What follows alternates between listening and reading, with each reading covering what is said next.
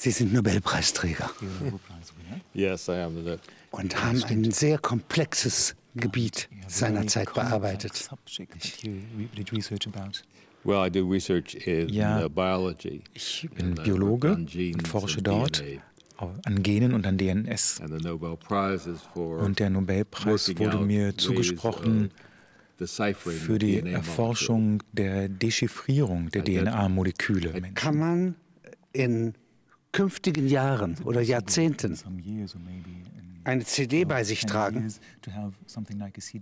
und sagen, das bin ich. expect, that's what I expect in Das ist es, only was ich eigentlich erwartet habe. Sagen wir mal, in fünf bis zehn Jahren müsste man in der Lage sein, in einen Laden zu gehen, in ein Geschäft zu gehen. Sie geben eine Blutprobe ab und bekommen eine DVD zurück mit der eigenen Gensequenz. Die erste took 15 menschliche Sequenzierung hat etwa 15 uh, Jahre gedauert und hat mehrere hundert Today, Millionen Dollar gekostet. Heute kostet eine Sequenzierung $10,000. ungefähr 5.000 bis In a 10.000 few Dollar. Und in ein paar Jahren werden es nur noch ein paar hundert Dollar sein. Everybody can have their own Und sequence jeder kann dann seine eigene Gensequenz haben, sehen und die Details seiner Gene ansehen. Könnte man ein Lebewesen wie uns dann ja, auch sozusagen in dieser verkleinert miniaturisierten Form zu einem anderen Stern schicken. Oh, you The, um, und dort neu bauen? Unfortunately, you could send the information. Man könnte die Informationen But you couldn't natürlich form a man. versenden. You couldn't uh, form it into Aber a man person. könnte keinen And if you did form it into a individuelles- person, individuellen Menschen it would not daraus be the schaffen. same person. Und dann The wäre es nicht details of their derselbe brain, Mensch. the way Die Details work would be different. des Gehirns, die Gedanken natürlich wären andere. Because the details of how we Denn function, die Details unserer what we've learned Funktionsweise, and how we dessen, was wir gelernt haben, wie die Welt the funktioniert, werden nicht von den DNS-Strängen bestimmt. Lange bevor es die DNA gab, gibt es die These einer RNA-Welt. The very likely. Ja, Um, I suggested at one time ich habe das einmal that in Vorschlag gebracht, a RNA world dass es wahrscheinlich eine. RNS-Welt gab zu Beginn der Evolution. Information, Die ersten Informationen hatten information, genetische Informationen in Form von RNA in den Organismen, die RNS sowohl als Enzyme information. als auch als Botenstoff für ihre genetische of nutzten. Und dieses Beginn, dieses Bild des Beginns der Evolution ist das Bild, in dem man mit RNA beginnt, mit Molekülen, die eine. Membran haben und dass diese Moleküle dann die ersten Organismen bildeten. Die haben dann gelernt, wie man Proteine. Proteine bildet, also die Enzyme, die wir heute haben. Und später noch wurde die RNA von DNA durch DNA ersetzt. Und die gesamte genetische Information liegt dann darauf, obwohl RNA immer noch in den Zellen, in den Mechanismen der Zellen genutzt Wie wird. sieht so eine RNA-Welt aus? Ist die flach, sozusagen zwischen Kristallen? No, it's not a flat world. It's a Nein, world es ist keine flache Welt, es sind kleine, kleine Teiche sozusagen mit winzigen Organismen uh, darin. Teiche mit winzigen Organismen. Only up to a point. The, Nur bis zu einem gewissen the- Grad. The bacteria can absorb genes from Bakterien other können Gene anderer. Bakterien aufnehmen und sie sofort verwerten. Uh, Die Gene in unserem Körper sind komplizierter von der Struktur her als die Gene von Bakterien. Und das Ergebnis ist dann, dass die Gene vereinfacht werden, sodass das menschliche Protein in der Bakterie verwendet werden kann. One does. Es gibt Vermutungen, Dass es einen. Genaustausch zwischen verschiedenen Organismen But the gegeben general hat. picture Aber das allgemeine Bild ist das, uh, dass cells, zunächst einmal relativ komplizierte Zellen bacteria have entstanden sind simplified, und die Bakterien sich dann vereinfacht cells in our haben und die the Zellen original cells, im Körper immer noch die originalen Zellen sind, sozusagen mit einer komplizierteren Struktur. Ähm, die Gene haben die äh, äh, kompliziertere Struktur. Oder genes have a Die complicated Genes, structure. Ja, das ist richtig. Worin liegt die Komplikation? The complication in Die komplizierte Struktur in unseren Körpern besteht darin, dass es Regionen, Code gibt, die einen Teil eines Proteins beschreiben und dann eine andere Region auf dem DNS, die nicht für diesen bestimmten Teil steht. Und dieser lange Bereich können zum Beispiel 30.000 Basen sein. Das wird kopiert in RNA und dann werden Stücke ausgeschnitten aus der RNA, sodass die 30.000 basenlange Stücke vielleicht nur noch 1.000 Einheiten lang sind. Und das kann dann wiederum umgesetzt werden, um ein Produ Protein das heißt, zu produzieren. Sie bilden Gesellschaften. Ja? Sie sind keine Individuen, sondern sie bilden Riffe. Die DNA funktioniert wie ein bisschen, also ein, wie ein Computerprogramm. Es ist eine Struktur, die lediglich Informationen enthält. Die Information einer eine Sequenz der DNA ist ein Gen. und das wird genutzt, diese Information wird genutzt in einer Art Fabrik, um etwas zu produzieren, ein Protein. Und das Protein wird dann strukturiert, hat eine Struktur selbst, die zum Beispiel zusammengesetzt wird, um Muskeln zu bilden, um Haut zu bilden, um Enzyme zu bilden und chemische Reaktionen auszulösen. Das alles geschieht innerhalb einer einzelnen Zelle. Unser Körper hat viele, viele tausend verschiedene Typen von Zellen. Und jede spezifische Form benutzt nur besondere Teile der Gene. Also eine Zelle beispielsweise kann Haare ausbilden, andere Mus Muskeln, andere Nerven. Alle haben aber die gleiche DNS-Basis. Nur verschiedene Bereiche der DNS werden genutzt, um diese verschiedenen Dinge Wie eine Architektur, ja? Nicht? Ja. Die ganze Struktur zusammen, die ganze Körperstruktur ist wie eine enorm große Gesellschaft, wo eine Zusammenarbeit stattfindet. Also ein Außerirdischer würde sagen, das ist nicht hier der Nobelpreisträger, ja, sondern eine Kolonie ja, von sehr vielen Lebewesen. That's also true. Ja? That's right. Das ist richtig. Ja, ich verstehe aus einzelnen Zellen, aber sie gehören ja alle natürlich zu einem Individuum. Und sie sind sehr gehorsam. Ja? Also sozusagen das Auge wird keine Darmzotte. Ja? Bis zu einem gewissen Grad. Hoch organisiert. Ja. Wenn sie nicht mehr gehorsam sind, dann gibt es Probleme. Dann entstehen Krankheiten. Beschreiben Sie mir doch mal als Biologe und äh, DNA-Forscher ja, das Ohr. Das menschliche Ohr ist ja sehr kompliziert und hat selber eine Evolution. Ja. Es ist gut für Gleichgewicht und für Musik. Ja? Für den aufrechten Gang. Ja, innerhalb des Ohres gibt es verschiedene Kanäle sozusagen, die die Position des Kopfes und des Körpers finden.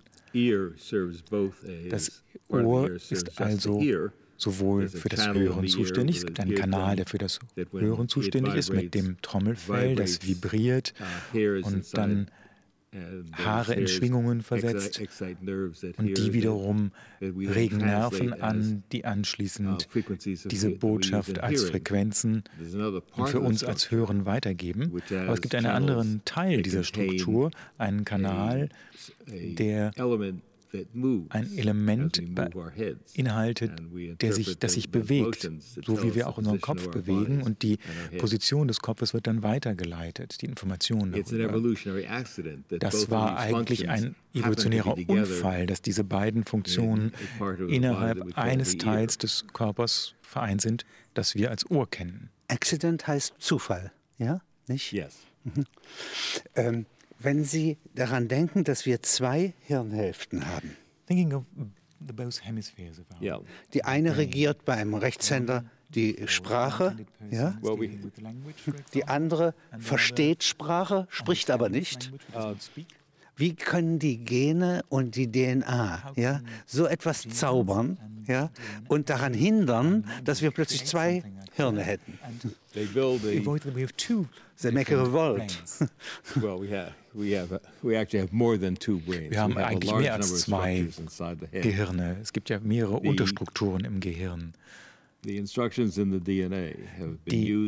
Nachrichten auf der DNA werden in Zellschichten umgewandelt. Diese Zellschichten spezialisieren sich und können sehr komplizierte Strukturen entwickeln.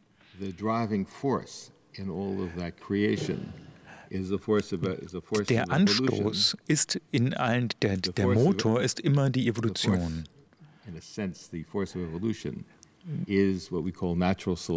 Die, und die, der Anstoß der Evolution wiederum ist das, was wir natürliche Auslese nennen. Der Organismus versucht, probiert verschiedene Varianten aus. Das schaltet Gene ein oder aus, einige mehr, andere weniger. Und der, dessen Gene am besten funktionieren, hat mehr Nachkommen. Also über die Zeiten der Evolution haben sich sehr komplizierte Strukturen entwickelt. Und die Kompli der Komplikationsgrad der Strukturen ist mehr oder weniger zufällig entstanden. In einem Organismus oder in jedem individuellen Organismus wurden verschiedene Varianten ausprobiert. Und die Strukturen, die wie gesagt funktionieren, konnten überleben im Zeit, in der Zeit der Evolution, im Laufe der Evolution, konnten sich wie gesagt besser fortpflanzen und ihre Eigenschaften weitergeben. In der Wissenschaft möchte man natürlich eine spezifische Antwort auf die Frage, die Sie gestellt haben, finden. Nämlich die Frage, wie genau die DNS diese verschiedenen Teile des Gehirns beispielsweise entstehen lässt. Wir wissen es, es gibt DNS-Bereiche, Regionen, die verschiedene Bereiche des Gehirns zuständig sind, beim Aufbau des Hirns. Wir kennen Gene und Gendefekte, die dazu führen, dass man beispielsweise nicht richtig sprechen kann. Viele Details wissen wir, aber das eigentliche Problem besteht darin, dass wir nicht dass wir erforschen müssen, wie das Gehirn eigentlich funktioniert. Das Gehirn hat eben viele verschiedene Bereiche, die miteinander kommunizieren, aber wie das genau funktioniert, ist ein Thema der Neurobiologie und ein sehr aktives Forschungsgebiet im Augenblick. Es ist sehr plastisch, ja, das Hirn. Ja, also well, it's plastic in the sense that uh, the, the way in which the nerves interact als man die Art betrachtet, wie die Nerven miteinander in Kommunikation treten. Die Struktur des Gehirns verändert sich beim Gebrauch. Und wenn wir nachdenken, wenn wir etwas erlernen, wenn wir Sprache nutzen, wenn wir uns an Dinge erinnern, verändert sich das Gehirn. Auch im Laufe des Lebens. Im Laufe des Lebens entstehen mehr Zellen im Gehirn und diese neuen Zellen helfen uns dabei, Erinnerungen zu bewahren. Ach, so wie Professor Kandel erzählt, ja, nicht? Ja? ja? Es gibt also eine physische ja, äh, äh, Veränderung des Gehirns während der Lebenszeit. Yes. Yes, there is physical ja. modification of the brain. Ja, es gibt eine physische physical Veränderung. In the sense, physisch in dem Sinne, als die Zellen unterschiedliche Kontakte herstellen. Sie wachsen und entwickeln bestimmte Prozesse. Sie sind an, mit anderen Zellen verbunden, können interagieren. Diese Interaktionen können sie stärken. Und das würde zum Beispiel bedeuten, dass wir etwas, uns an etwas erinnern. Das bedeutet, dass sich Zellen verändern, wenn wir uns an etwas erinnern. Und Professor Kandel arbeitet ja genau an diesem Thema. Was forschen Sie im Moment? Was ist Ihre Arbeit jetzt? At the moment I do art. ich habe es gehört. Sie, Sie fotografieren. Ich habe hier ausgestellt in Berlin. Very large images. Große Bilder, Aufnahmen entweder fotografische Aufnahmen oder Aufnahmen, die ich mit dem Computer per Hand erschaffe. Hier in Berlin handelt es sich um eine Ausstellung von sehr großen Abbildungen, sehr komplexe Bilder und sehr farbige Bilder. Nur Arbeit ohne Spiel macht dumm. Deswegen muss man immer Künstler sein. You will get dull, so you need to be an artist also. Well, that's true, and the science is true. The das stimmt. Und Wissenschaft braucht man auch. Wissenschaft ist auch oft spielerisch. Und Kunst natürlich auch. Kunst und Wissenschaft benötigen den Antrieb, etwas Neues zu entdecken zu wollen, neue Dinge sehen zu wollen in der Welt. Es gibt einen kreativen Impuls, der ist ähnlich, wenn nicht sogar identisch in beiden. Ja, die Wissenschaft sieht ja oftmals wie Zauberei aus für diejenigen, die sie nicht verstehen. Wie, wie, geht diese Wissenschaft, in der Sie Nobelpreisträger sind, ja, jetzt heute weiter? Was sind die nächsten Schritte? Uh, big question. The dominantly, the science that I worked in der Wissenschaftsbereich, in dem ich gearbeitet habe, also Molekularbiologie, ist mittlerweile eine angewandte Wissenschaft, insbesondere im Bereich der Medizin. In der Medizin geht es darum, Arzneimittel zu ent entwickeln, die direkt einen Einfluss auf Krankheiten des Körpers haben können, korrigieren können sozusagen. Natürlich die wichtigsten Errungenschaften erhofft man sich im Bereich der Krebstherapie, wo wir hoffen, dass wir mehr und mehr voraussagen können, wie sich ein Krebs entwickelt und deshalb auch bessere Medikamente entwickeln können, um den Krebs zum Stoppen zu bringen. Das Konzept dahinter ist, dass wir verstehen mittlerweile, dass Krebs eine sehr komplizierte Erkrankung ist, wo eine Reihe von Genen sozusagen in Krieg stehen mit den übrigen Genen, sich verändern. Ach, das ist Bürgerkrieg der Gene. Der Krebs ja, ist eine Art Bürgerkrieg der Zelle gegen den Körper. Die Zelle, die schließlich zu einer Krebszelle sich entwickelt, hat mutiert zunächst. Eine erste und dann eine zweite Mutation, dann eine dritte, eine vierte, eine fünfte und sechste. Und nach 10 oder 20 Mutationen wird, es zu einer, wird sie zu einer Zelle, die dem Körper den Krieg erklärt. Wir wollen uns ansehen, wie die Zelle dieses DNA-Molekül wieder korrigieren kann, wie diese Veränderungen dazu geführt haben, dass diese Zelle unkontrolliert wächst und in den Rest des Körpers, im Rest des Körpers sich verbreiten kann. Das wollen wir erforschen. Es gibt etwa 20.000 bis 30.000 Gene in unseren Körpern. Und viele von ihnen können auf unterschiedlichste Weise sich ausdrücken. Die Krebsbehandlung heute, die wir uns erhoffen, soll darin bestehen, genau herauszufinden, welches Gen in welchem, welcher Krebsart sich verändert hat und was wir tun können, dass nur dieser Teil des Gens wirklich behandelt wird, sozusagen, betroffen ist. Uh, das hat zu einer Reihe von Krebstherapien geführt, wo tatsächlich nur der Krebs von der Therapie betroffen wird und nicht der Rest des Körpers. Und wie viele Jahre braucht man dafür, äh, bis das funktioniert? Unfortunately, bei einigen Krebsarten funktioniert es. Leider wird es aber noch 10, 15 Jahre dauern. Es dauert jeweils 10 bis 15 Jahre, um bestimmte, ein bestimmtes Medikament zu entwickeln. Es werden viele Anstrengungen unternommen, aber die Erforschung dieser Krankheit ist ein langer Prozess. Uh, es gibt ja keine allgemeine, keine generalisierte Behandlungsform, Therapieform. Uh, Jede Krebserkrankung ist anders als eine andere Form der Krebserkrankung. Es gibt Differenzen. So, sogar bei Brustkrebs gibt es 10, 15 verschiedene Formen. Die werden alle gleich benannt, aber es sind verschiedene Arten der Krebserkrankung. Und ein Medikament, was man entwickelt, würde für diese individuelle Form der Krebserkrankung nur wirken. Man muss also hunderte von verschiedenen Medikamenten entwickeln, um diese verschiedenen Krebsformen therapieren zu können. Und es gibt hier in Mitteleuropa eine Geschichte, dass ein Alchemist, der zum Tode verurteilt war, sich nur retten konnte, wenn er Gold macht. Gold konnte er nicht machen, aber er machte Porzellan. Und dies war auch wertvoll. Gibt es so etwas bei Ihnen, dass man nach etwas sucht und etwas ganz anderes findet? Um, yes, it is possible. The, das ist durchaus möglich. In fact, Uh, das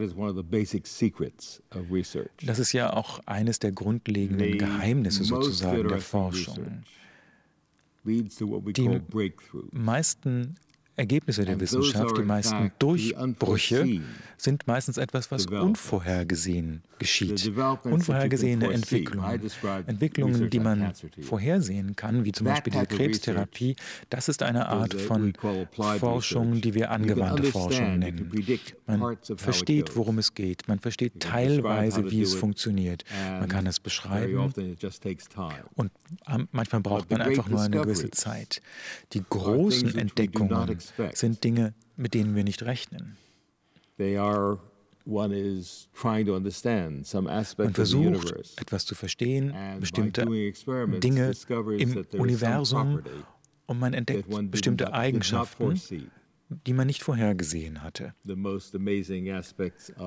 Zum Beispiel die unglaublichsten Elemente, Aspekte des Universums heute hat unsere Vorstellung vom Universum vollkommen verändert in den letzten 40 Jahren. Wir